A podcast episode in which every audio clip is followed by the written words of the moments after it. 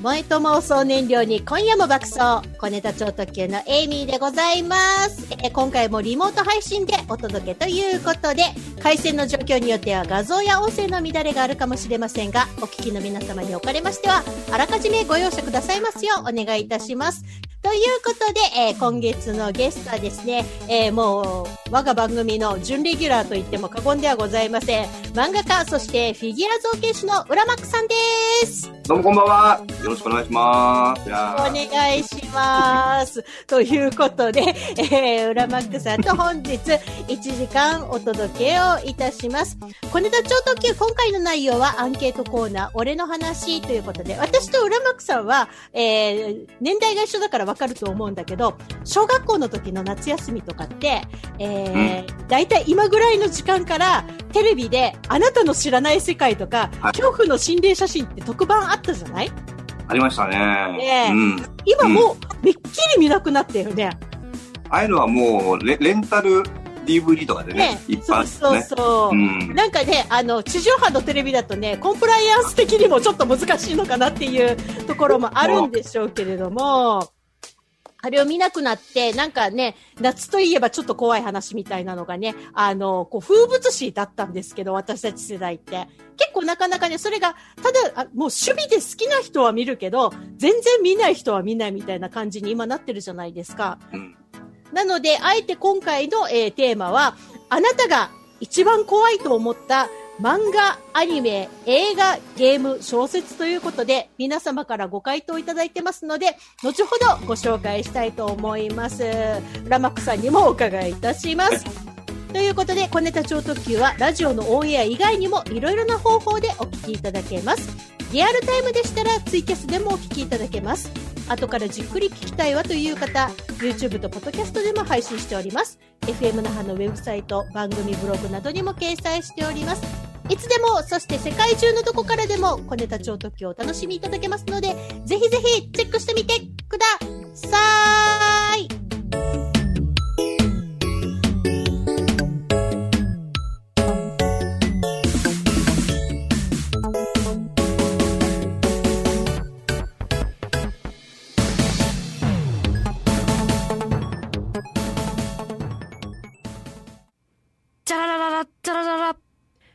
とビールと小ネタ超特急。FM 那覇の番組は YouTube チャンネルで動画も配信中。パソコンからスマホからいつでもどこでも FM 那覇でチャンネル登録してね。あなたの夢を叶えるラジオ。FM 那覇。エイミーの小ネタ超特急リモート配信でお届けしております。今月のゲストは、浦マックさんです。ということで、浦マックさんを交えまして、ここからは、えー、アンケートコーナー、俺の話。あなたが一番怖いと思った漫画、アニメ、映画、ゲーム、小説について、皆様からいただいたアンケートをご紹介していきましょう。まず最初は、ラジオネーム、リノーさんです。ありがとうございます。結構、ドラクエってひどい場面が多いですよね。きついなと思ったのが、ドラクエ7の神父さんが呪いでモンスターになっちゃって、村人から襲われている場面。優しい人だったのに怖かった。人間が一番怖いよねって思いました。ということで。うん。ドラクエ結構絵柄的にはね、割とどっちかっていうとね、可愛いよりだけど、描かれてるのは割と残酷エピソード多かったりするよね。うん。あのド、ドット絵の少ない情報量だから余計に怖いんだよね。余計怖い。うん。なんか、私、あの、なんだっけ、ドラクエの方が、あの、ファイナルファンタジーより、あの、心がもうなんか、本当に、ヒーって引き絞られる声が魂から出るような、あの、エピソードを見た記憶があるのは私、ドラクエかなやっぱり掘り下がるシナリオがめちゃくちゃうまいんだよね。うーん。それで、そう、話がね、入ってくんだよね。うーん。うん。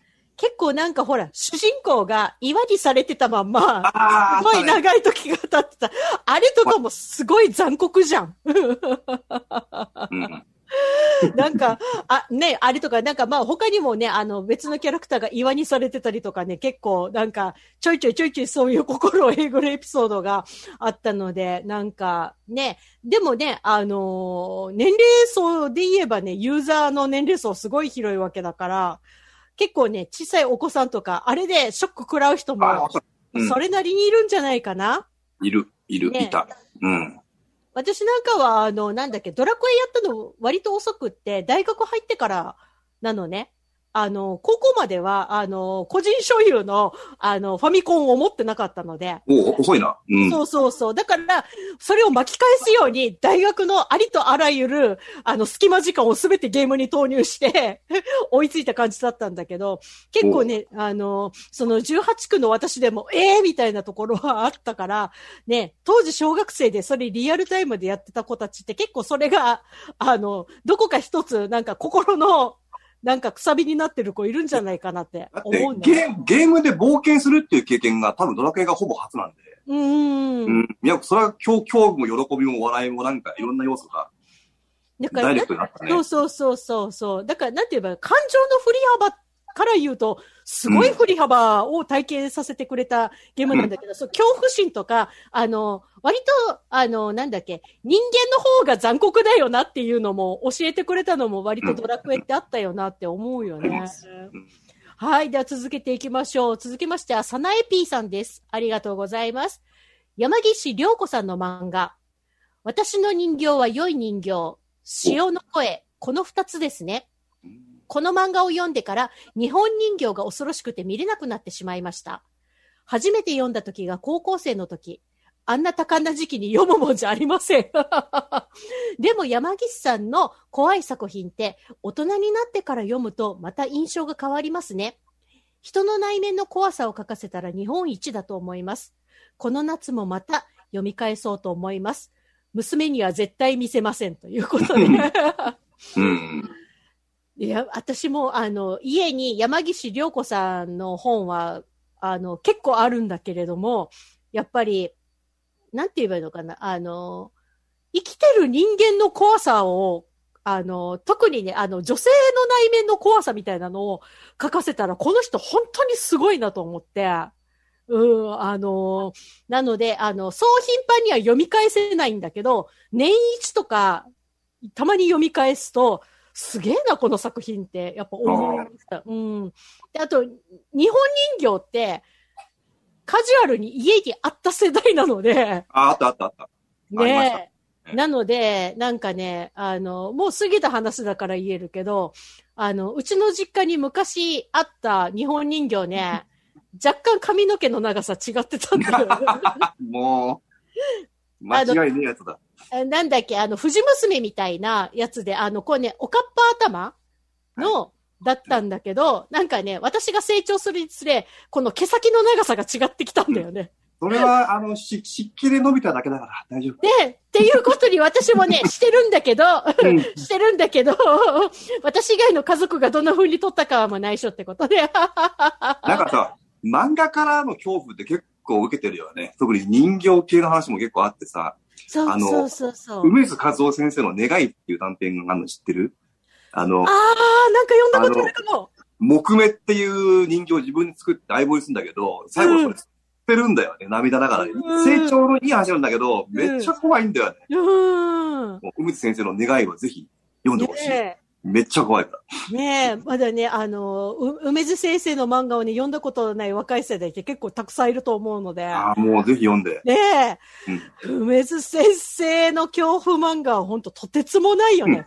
あの、怖いだけじゃないんだよね。やっぱり、うん訴えてくるもんとかさ、メッセージがうん強いから。うん、本。当に、それを思います。ということで、次のアンケート行きましょう。こちら、サンディさんです。ありがとうございます。進撃の巨人です。マジで。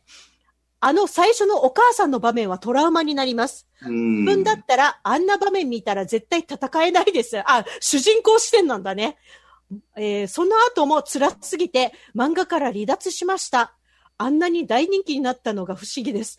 みんな怖くないのかなということで。いや、怖怖いかった、怖かったよ。怖いよ。うん。怖いし、あの、言っちゃなんですけど、絵面も怖いじゃん。あわかる。あの、未完成の怖さね。そうそう。なんか、あのー楽しくして笑ってるのかどうかがよくわからない笑顔みたいなのとかあるじゃん。うん真面目な顔が、真面目なのか何なのかっていうか、あの、表情が今一つ捉えられないのね、私。あの、絵面に対して。全部怖い。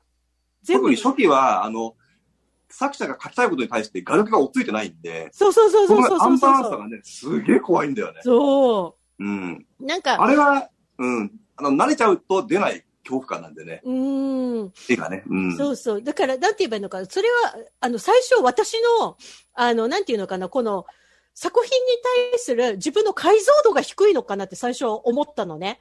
こんなに大人気の作品なのに、私はなんでも、なんでもないようなコマの絵面でも、こんなになんか不気味さっていうか、なんか底知れない恐ろしさを感じるんだろうって思ってて、最初はそれが自分のその読解力とか解像度の低さとかが問題なのかなって思ったんだけど、そうじゃなくって、割とい一定数の人が、あの絵自体が怖い。あの、ストーリーが付随してなくても。うん。なんだけど、あのストーリーがあるから、なおのこと、えぐいっていうか、辛いっていうか、怖いっていうか、なんかそういうのがね、あるっていうので、私ね、あの、本当にファンの人には申し訳ないんだけれども、えっとね、2巻の途中ぐらいから、もう漫画無理だった。あ、そうなんだ。あの、紙面で読めなかった。ちょっときつい。あのね、漫画の方ね。うん。そうそうそう、あのね、あのー後々っていうか、まあ、あの、読んだ時もそうだったんだけど、あのね、悪夢として夢で出てくる絵面だったのね、私のあ、それはもう、完璧だね。うん。うん、なので、ちょっとね、これ私のね、あのーなんだっけ、小鳩のような、これひなげ、ひなげしのようなハートを守るために、あのね、あの、紙媒体の方は、あの、まあ、原作の方は、ちょっとね、追うのを自分で自制したっていう経緯がございます。ちなみに、裏マックさんが、これ怖いなと思ったのって、俺は、あのね、いろいろあるんだけど、うん、考えて思い浮かんだのはね、ゲームで、うん、DS のゲームで、うん、えー、任天堂 DS うん。のスクエアエニックスかな、七種のゲーム。ってわかる？あ七種のゲーム。っタイトルは聞いたことあるけど、やったことない。ていうのがあって、うん。あれだいぶ古いんだけどさ、うん。こう DS を開いて、縦に持ってさ、あこうテキストと画面とあって、で、えっ、と、殺人事件が起こったのを、な主人公が謎解きしていくっていうタイプの話なんだけうどん、あのね、まあゾンビっぽいのが出てくるんだよね。で、うん追っかけられるんだけど、うん。ポリゴン数が少ないんだよ。DS なんで。で、その、なんていうのかな、こう、自分視点でこうやって歩いていく画面があるんだけど、うん、音で聞こえてくるのね、後ろからついてきてるのが。で、画面回すと、こうやって振り向けるのね。うんそうすると、後ろにゾンビいるんだ。ずっと向こうの方に。うんで、やべえと思って、また戻して進んでいって、もう足音が聞こえるんで、うん。振り向くと、結構近くにいるんだ。うん。で、だから、確実に追ってきてるんだけど、うん。それはね、低ポリゴンなだけにすげえ怖いんだよね。なんかね、こっちの想像力で補っちゃうんで、うん。で、まあシナリオもすごくいいんだけど、まあ、あと音と、あイヤホンでやるといいんだけど、うん。怖いのと、それに加えて、さっきのドラクエじゃないけど、うん。えっと、ゲーム開発者が、の、なんか、が事件に絡んでるってストーリーで、作りかけのゲームが出てくるんだよ。それが、遊べるんだけど、だんだんバグっていくんだよね。はい。ファミコン風なんだけど、あの、テキストとかが、絵とかが、ザザザザザザってだんだんバグってきて、で、あのキャラがザラってなんか殺したりとかする演出があって、うんもうなんかね、めちゃくちゃ怖いんだよね。いやー。今からでも中古でもし買えたらね、やってほしいね。あれ怖いよ。七種のゲーム。すごいね。なんかさ、あの、私これ思うんだけれども、なんかさ、あの、昔の映画とか、あとなんだっけ、ビデオの VHS とかも含めて、解像度の低い絵面だからこその怖さってあるよね。絶対あるウッね。ド絵とかもね。うん。で、なんかあの、初期の DS とかって、あの、ね、本当に画素数が そうそうそうそう。すごかったじゃんそう。ね、もうあの、本人の、あのね、プレイヤーの想像力でそこ保管していくんだけど、大体こういうもので、保管で埋めるものって、恐怖で埋めるじゃないそう、それは不安で埋めていくから、そうそうそう。バイオ1とかもやたら怖いんだよね。うちさ、まださ、ゲームキューブ現役で、あの、動かせる状態なんだけど、なんでこれれを、うちの、あの、ゲームキューブを現役で、あの、売らずに捨てずに取ってやるかっていうと、あの、初期のバイオがまだできるようになんだよね。あとはあれだね、サイレンとかさ、そうそうそう。サイレントヒル。あの辺は、やっぱり初期のやつっていいんだよね。なんか、いいよね。あのめちゃくちゃいいよね、怖いよね。ね、で、あの、なんて言えばいいのかな。すごいさ、スタッフの気合が、あの、感じるじゃない？その少ない画素数でも。なんか、あとね、キャラの動きもちょっとぎこちないじゃん。そうそうそう。あの感じが人、そうそう人足らずっていう感じが怖いんだよね。で、なんか、なんて言えばいいのかな。それがさ、あの、こう、操作性が悪いからこそ、すごい焦るじゃん？何もたもたしてんだよ、こいつっていうのとそうだよ。だか。から、のゲームも、後ろからゾンビ追ってくんのに、うん。あの、お思い通りにどうだったか開かないんだよね。いや、いや違う違う違う、すごい。すげえ怖いの。いや、で、わかる。なんかさ、自分が怖い夢を見てるときも、なんかね、うん、前に進めなかったりするじゃん。あ、わかるわかる。うんめっちゃ。走りたいの。あれとなんかシンクロするから、すごいなんかさ、自分の中にある恐怖心がどんどんどんどん掘り起こされていく感じがあるから、うん。なんかね、今、今のゲームももちろんすごいリアルにね、あのー怖さをダイレクトに伝えてくるのもあるんだけど、うん。うん。あの時代はあの時代なりの恐怖心の掘り起こし方っていうのがやっぱり、そうなんだよね。なんユーザか、ーに、ユーザーに委ねる掘り起こし方？あの、足りないものがいっぱいあって、うんそこをこっちで保管し、不安で保管しちゃうからすげえ怖いんだよ。そうそうそうん。ねだから全部くれちゃうと、結構冷めちゃうんだよね。う。ん、うんあっていうね、感じが。あああーっていう 感じが確かにあるよね。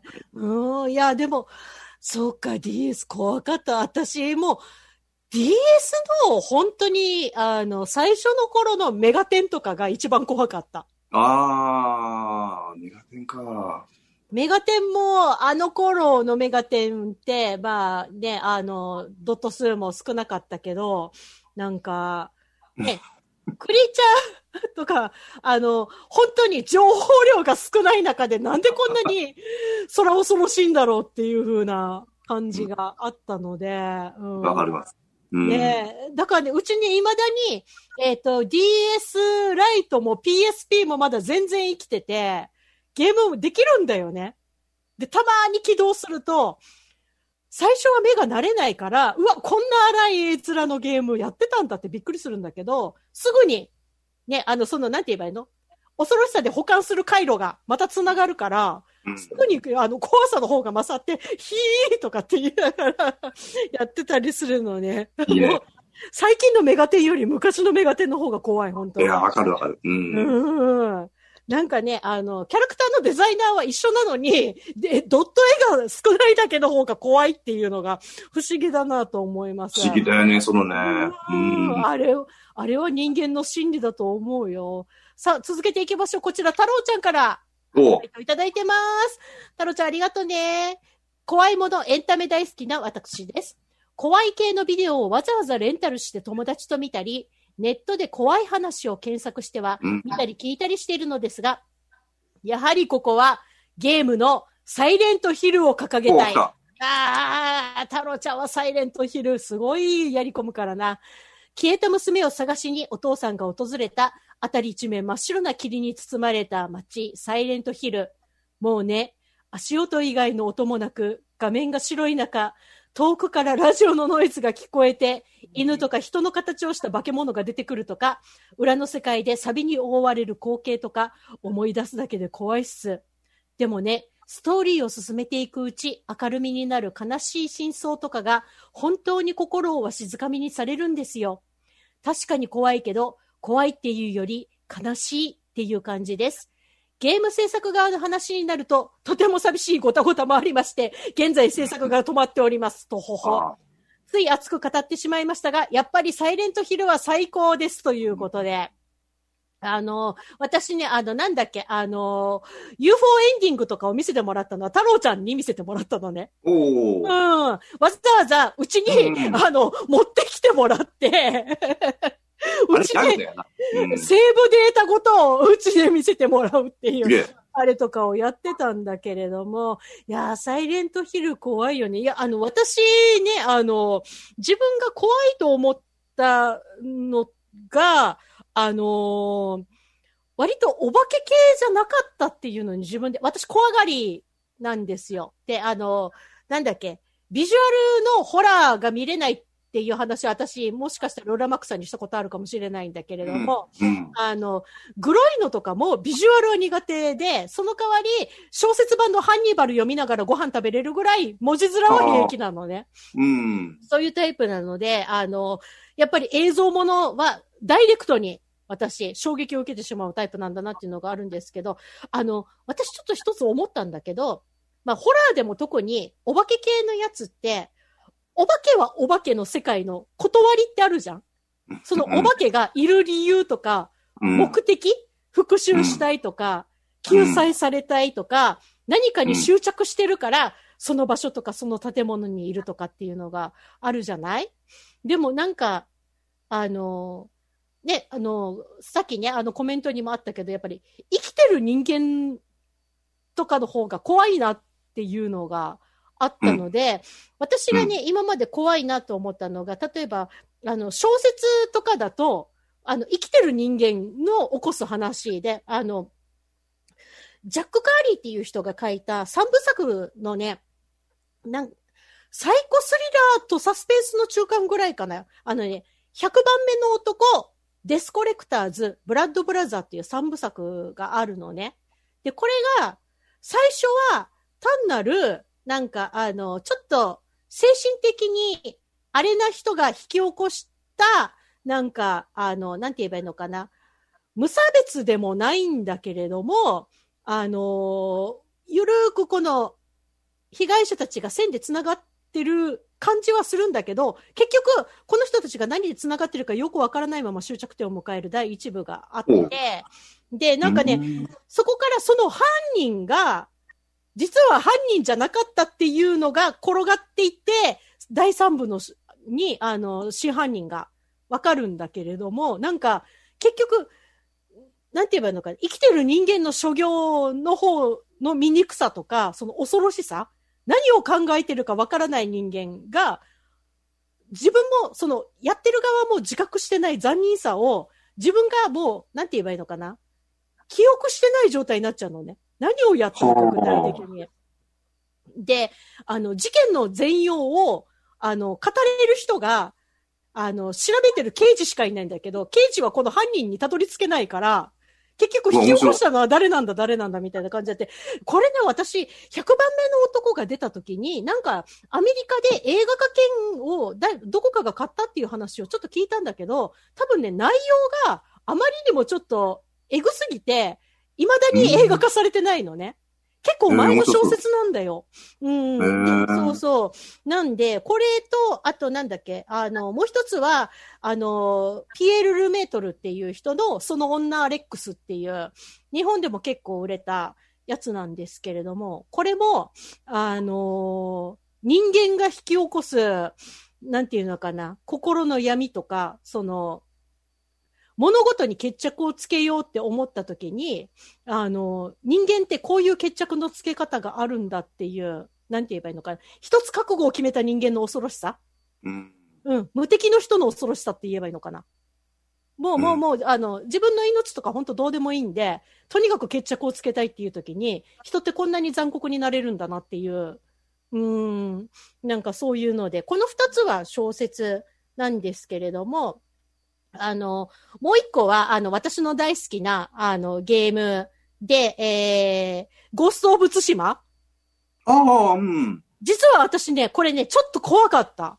これも生きてる人間しか出てこないんだけど、なんて言えばいいのかな。あれってさ、結局さ、津島を、その、なんて言えばいいのかな。あのーモンゴルから攻めてきた軍隊から、あの守るために、あの一人の侍が立ち上がる島の島を守るためにっていう話なんだけど、結局もう島が、あのーもう侵略されちゃってる感じだから、あのね、地元の人もね、若干味方じゃないのね。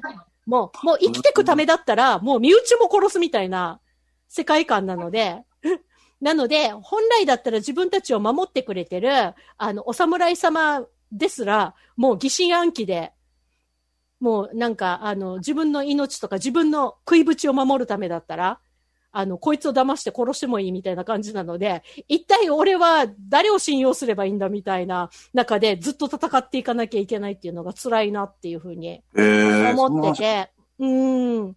なので、割と、あの、引きずる人は引きずるストーリーかも。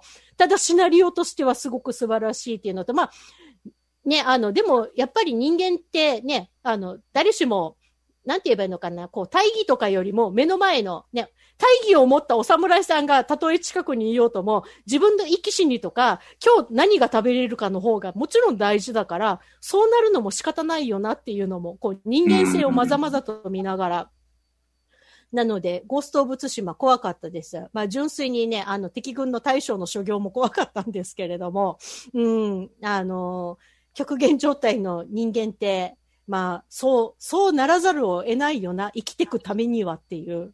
やっぱり人間は、人間は怖いよね。一貫してるのはさ、今の話も全部。うん。結局、サイレントヒルもさ、あの世界ってさ、ほら、うん夢の具現化みたいな世界じゃん。うん、霧の世界で、うん夢だから辻褄が合わなかったりさ、うんあの、人っぽいモンスターなんだけど、なんていうの、女男女の人に乱暴を働く男のイメージのモンスターとかさ、うんなんか、もやっとして人型の怨念のなんか恐怖の何か、みたいなのが来るから、やっぱ怖いんだよね。うん。やっぱ人間が一番怖いっていうのは、もうそこに行き着くからと思うね。うん。うん。なんか、ね、あの、人間って、あの、ね、が、側っていうか、こう、生身の体って、目的が透けて見えないから、何考えてるかわかんねえなっていうのは、やっぱり怖いんだなっていうふうに、うん、思って、なんか、ああ、確かに。うん。そうそうそう。なんか、あのーで、例えばその、ホラーのお化け物だったらなんかね、この家に出るとかだったら、この家に出る何かの執着とかが透けて見えたりするんだけど、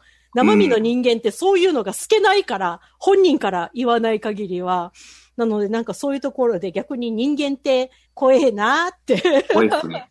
ね、思った。本当に。なんか、おば、お化けの方が、まだ話が通じる奴がいそうなのはなんでだろうっていう。人間の方が話が通じねえよなって思うことも多々あるので、ねえ、なんかね、そこ、そこは皮肉だよね。人が好きなんだけど人怖いんだよね。ほんとね。ううんん。順があるよね。うん、ある。ということで、続きましてのご回答いきましょう。こちら、ジョナサンさんです。ありがとうございます。私は、魔法少女、ま、え、魔法少女、マドカマギカだと思います。はい。怖いというか、結構救いがなくてショック。キューベイは、本当見た目だけが可愛い。見た目だけでしたけど、友達はあの絵面で、ただの萌えアニメじゃん。きしょいって言って見もせずにバカにしてたけど、それはちょっとひどいね。わからん人には一生わからないあの奥深さ。映画も一人で見ましたが、あれは一人で見るものですね。辛い。でも面白い。怖いけど、いい作品だったと思います。ということで。うんうん。うん、確かに、あの、あれは救いがなくて、ショックだったね。あれさ、あの、女の子が憧れるさ、魔法少女うん。の行き着く先が魔女っていうのは皮肉だよね。うーん。あれ、あの構造がね、いいや、いい、いいっていうか、残酷なんだよね。そう。いや、もうさ、いや、あの、なんだっけ、アニメとかを見て、まあ、アニメとかですね、そっち方面を知ってる人だったら、もうさ、あの、脚本がうろぶちさんってだけで若干で、普通にはいかねえよなっていう予感はあったじゃない？うん。うん、最初のなんだっけ、この可愛い、ね、あの、なんだっけ、告知へと、なんかテーマ曲だけが、あの、オンエア前に発表になった時に、でも、うろぶちさんだからなんかあるんだろうなっていうところあったんだけど、うん。あ。の、なんかあるんだろうなの予想を超えてきたところが、3話目で、マミさんがっていう、そうそうそう。ねえ。もう、うん。あれは、あれは本当に、本当に大変だったよ。俺はめちゃくちゃハマって映画も何度も見たな。うーん。なんか、つい最近、あのーツイッターでね、このみんなが、あの、会社の部署のみんなが、その、窓まぎの話をしているけど、その新入社員の女の子が見たことないから、みんなといっぱいお話がしたいから、この連休に頑張ってまとめてみますって言った女の子が、あの、見る過程を、そのみんなに、あの、社内のみんなとの、あの、LINE グループで、あの、感想を都度送りますね、みたいな感じで。で、もうなんか、あの、お推しキャラ、最初の1、2話で、なんか、キュゥべえ可愛いで、推しキャラ、マミさんかなってなった時に、その、先輩が、あの、新入社員抜きの LINE グループをすぐに作って、彼女にかける言葉をみんなでちゃんと、すり合わせて考えようっていう、彼女にかけてあげられる言葉を。で、なんか上司の人が、もう今から、あの、産業医の先生の、あの、予約を取ろうかっていう、メンタルの相談うんをできるように、みんなでね、あの、気を配ってあげようみたいな配慮をしつつ、新入社員の子がテレビ版の全話を見守、あの、見終わるまでの過程が、あの、ツイッターのまとめで上がってて、ね。あれさ、テレビシリーズって一応ハッピーエンド風に終わるけどさ、うん。あの、ホムラが救われないで終わるんだよね。そう。そう、それで、反逆の物語つ続くじゃない。いあれ、最高だったね。もう、なんでこんなに辛い思いをしてるのって思うよね。でも、最後結局ホムラはさ、若干ネタバレから、デビルマンなって終わる。うんうんうん。ああ、まあそうなるよねっていう、なんかその、世界がさ、なんつうの、健全さを取り戻して均等を保つみたいな感じで終わるじゃん。んいや、もう素晴らしかったよね。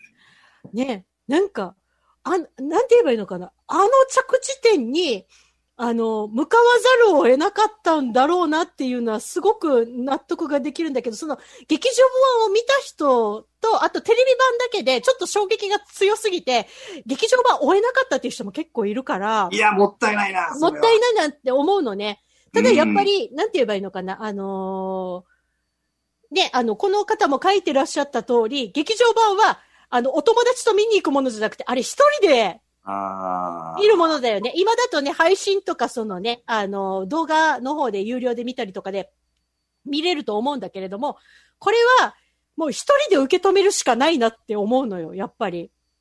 確かにうね。ん。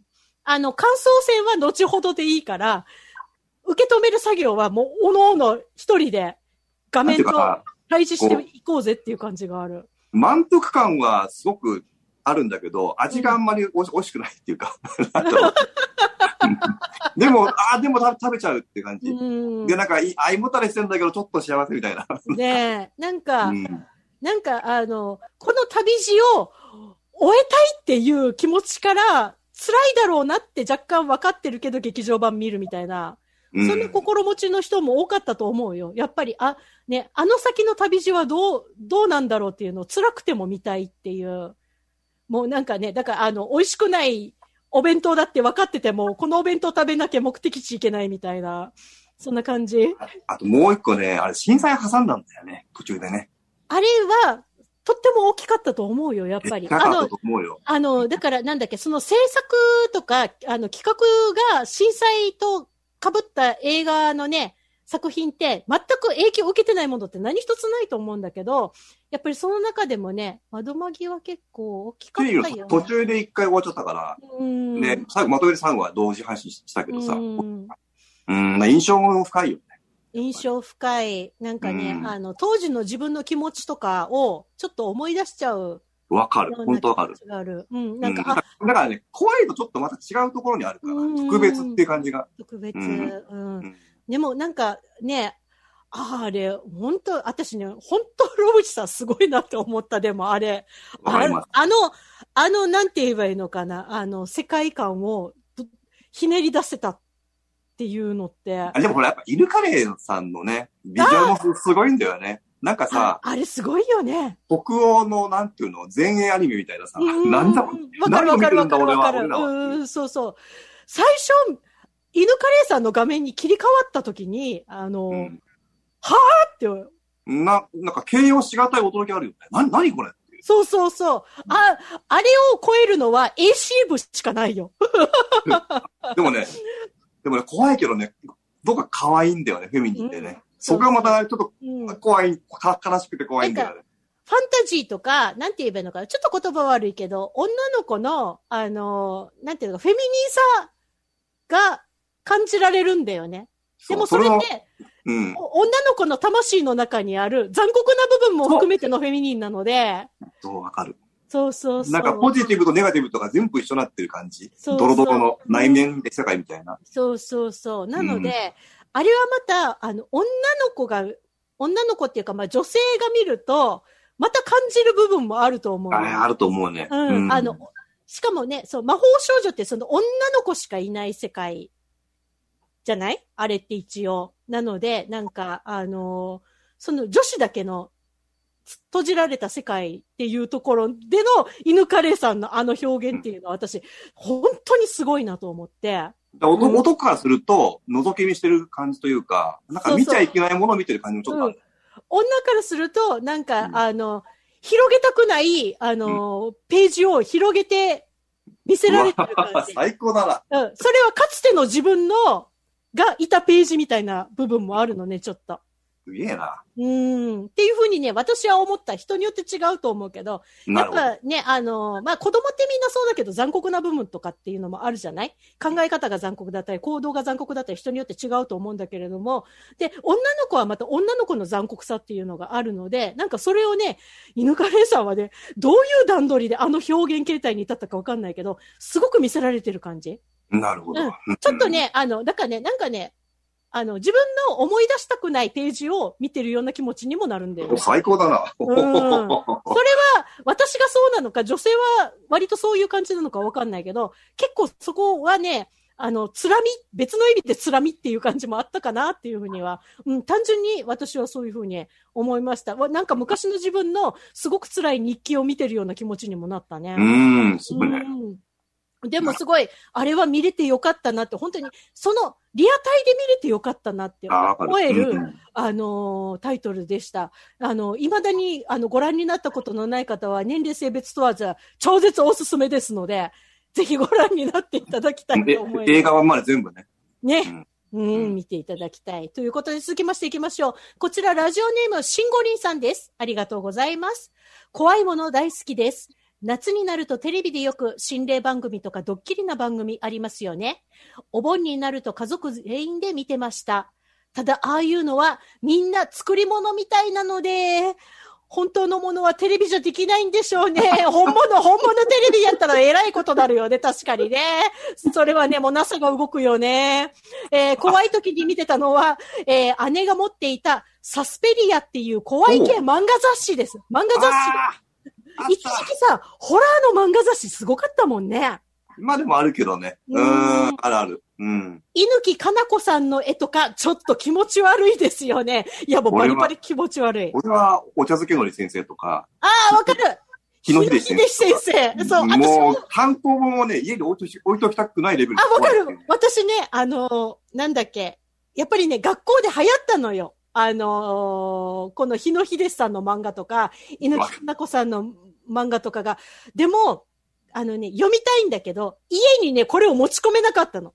これ、この、わかるかな？あの、このさ、本から、を、なんて言えば、正気のように、発するんだよ、恐怖が。良くないものが。そう、良くないね、何かね、しあの、正気というか、オーラというかエクトプラズムがね、私の部屋の中で発生するから、持ち込めないの。だから、放課後に、クラスで読んで、速攻友達に返してた。ああ、わかるわかる。ううん。ん。家にはね、あれ持ち込めなかったね。あ、で、続きね、えー大人になってからは、座敷女っていう漫う画が。一番怖いと思ったかも。はい。幽霊っていうか人間が怖いという。映画だとリング。やっぱりリング。最初のが一番怖かった。うん、うん、わかります。小説でもいろいろ怖いものあるみたいですよね。今度探してみたいと思います。ということで。なんか本当ね、あの、ちょっと話したけど、さっきさ、あの、言ったけど、一時期本当月刊漫画雑誌でホラー専門の雑誌ってすごい増えなかった？いっぱいあったね。うん。ねえ。あの時ね、書店行くのが辛かったんだよね、私。いや、メンチン列されてんじゃん。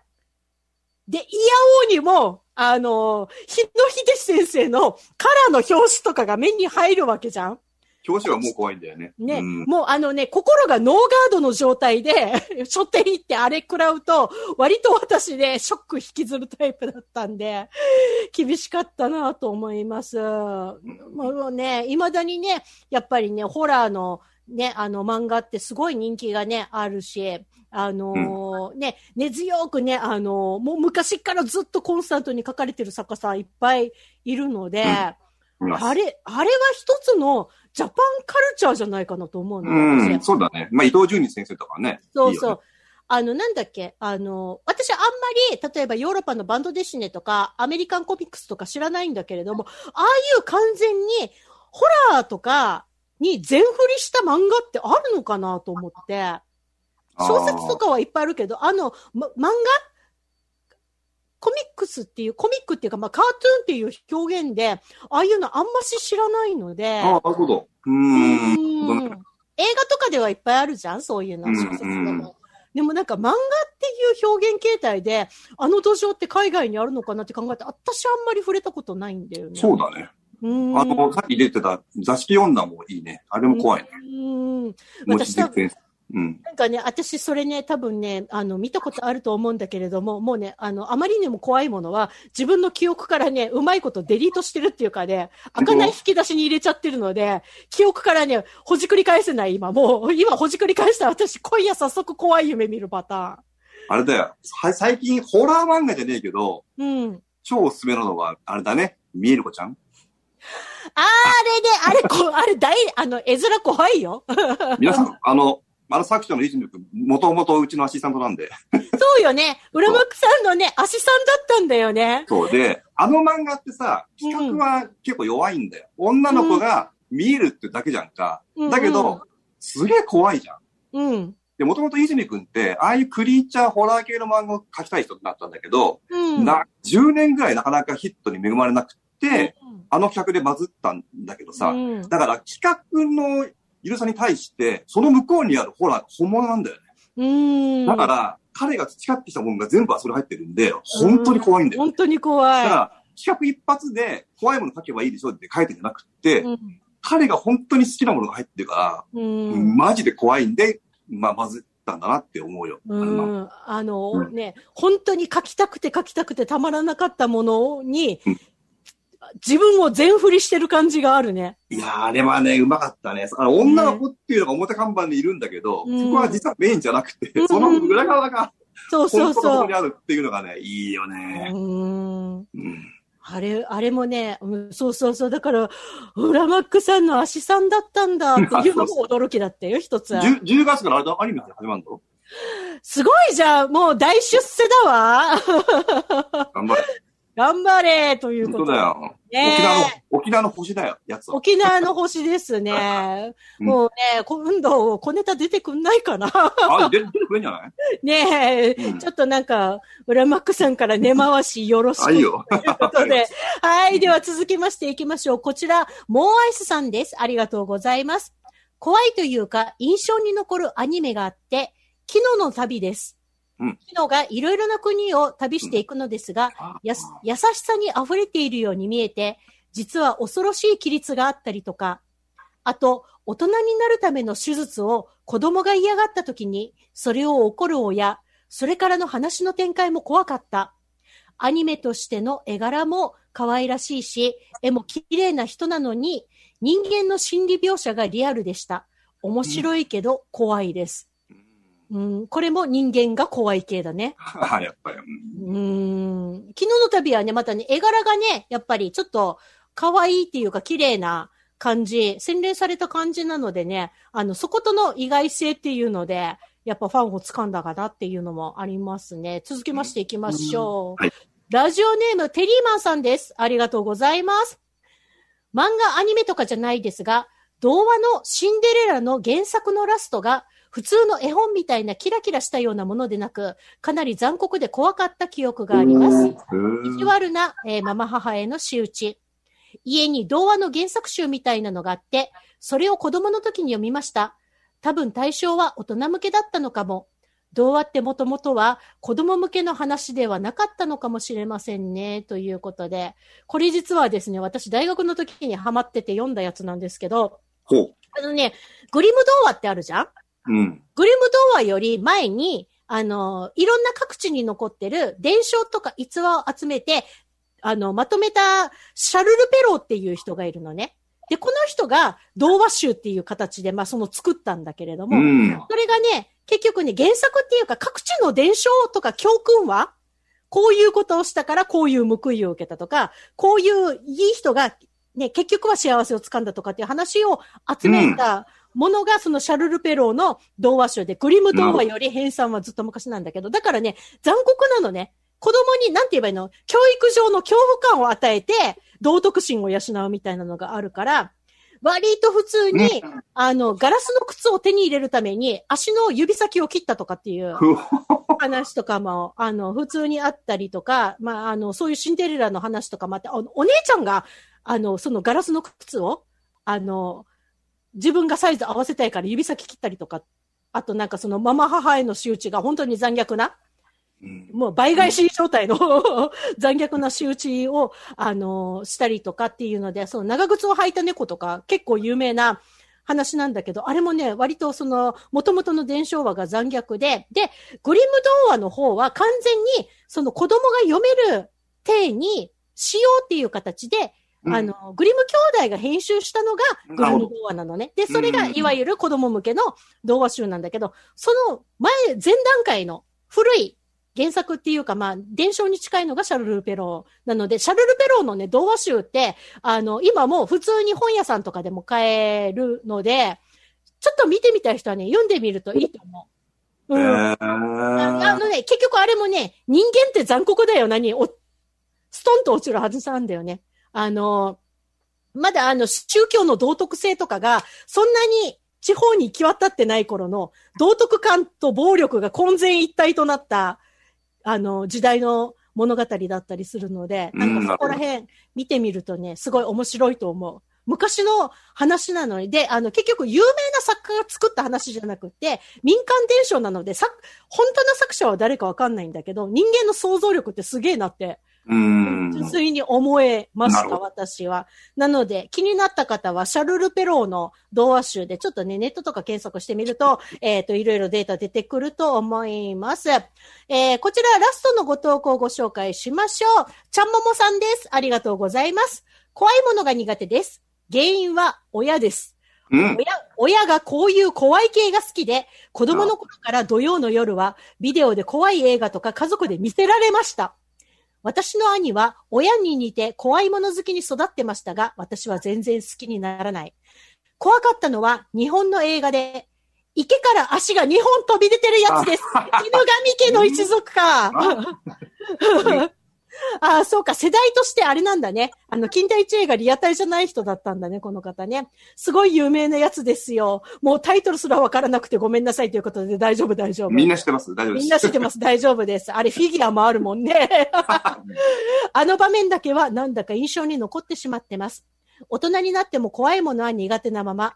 うちの家族は今はいろいろな怖い系の YouTube 見て楽しんでるみたいです。まだ継続してるんですね、親御さん。ということで、たくさんの方から、えーアンケートご回答いただきました。面白かった。ありがとうございました。ちなみに、来月の小ネタ超特急アンケートのテーマは、えー、まあこれはね、いつになるかわかんないけど、この世界線がやがて来ると期待して、えー、旅行やイベントが解禁になったら、あなたはまず、最初にどこに何しに行きたいですか？一個だけに絞ろう。これを、えー、皆様アンケート募集の枠にアップしますので、ご投稿をお願いいたします。ということで、小ネタ超特急、俺の話のコーナーでした。サクッと !A4 サイズで。小ネタ超特急 !FM 中 78.0MHz。夢を叶えるラジオ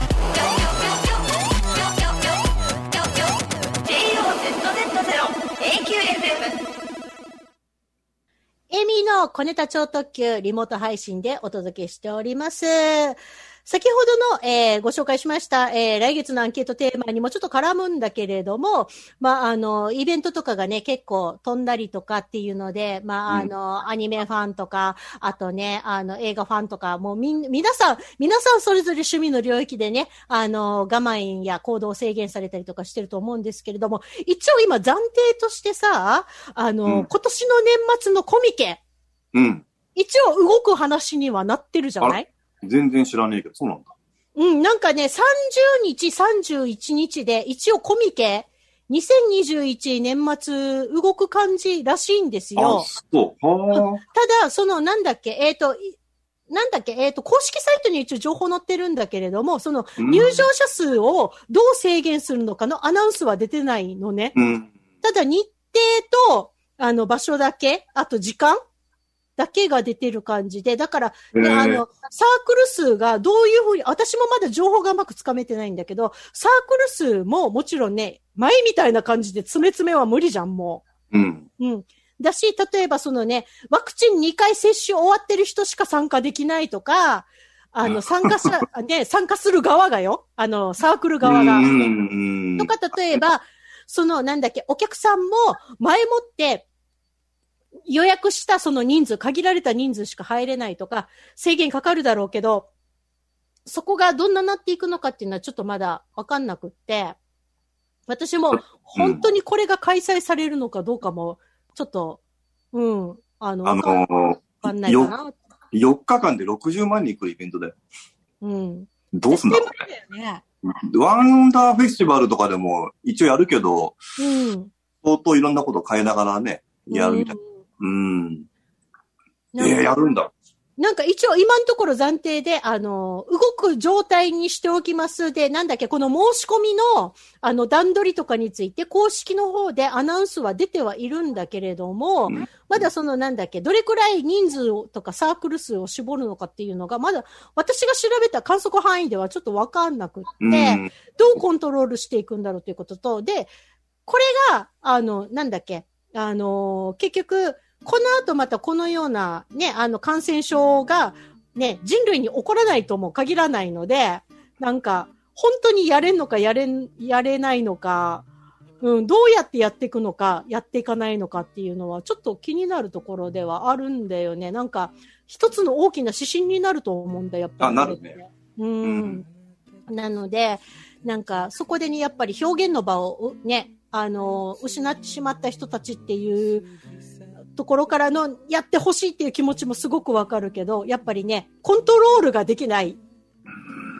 人数、ね、そもそものね、規模のでかさからコントロールはまず無理だろうっていうところで、もう、どうす、どう、じゃあどういう風なところまで、あの、人数絞って折り合っていくのかなっていうのをね。もう、丸2年やってないからね。そうそう。ね、丸2年って大きいよね。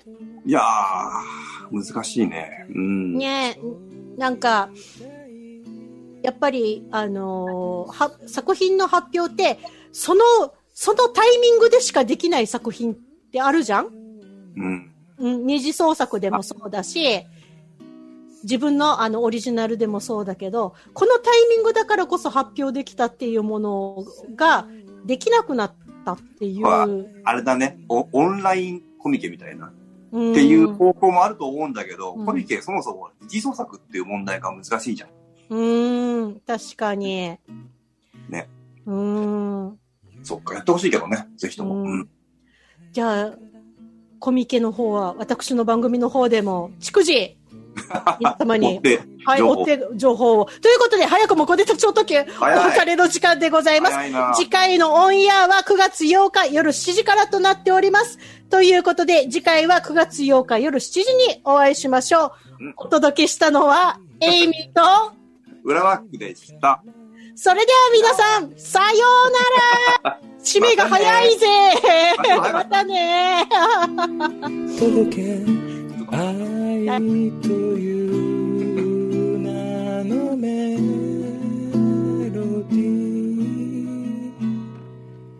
さようなら。さよう。なら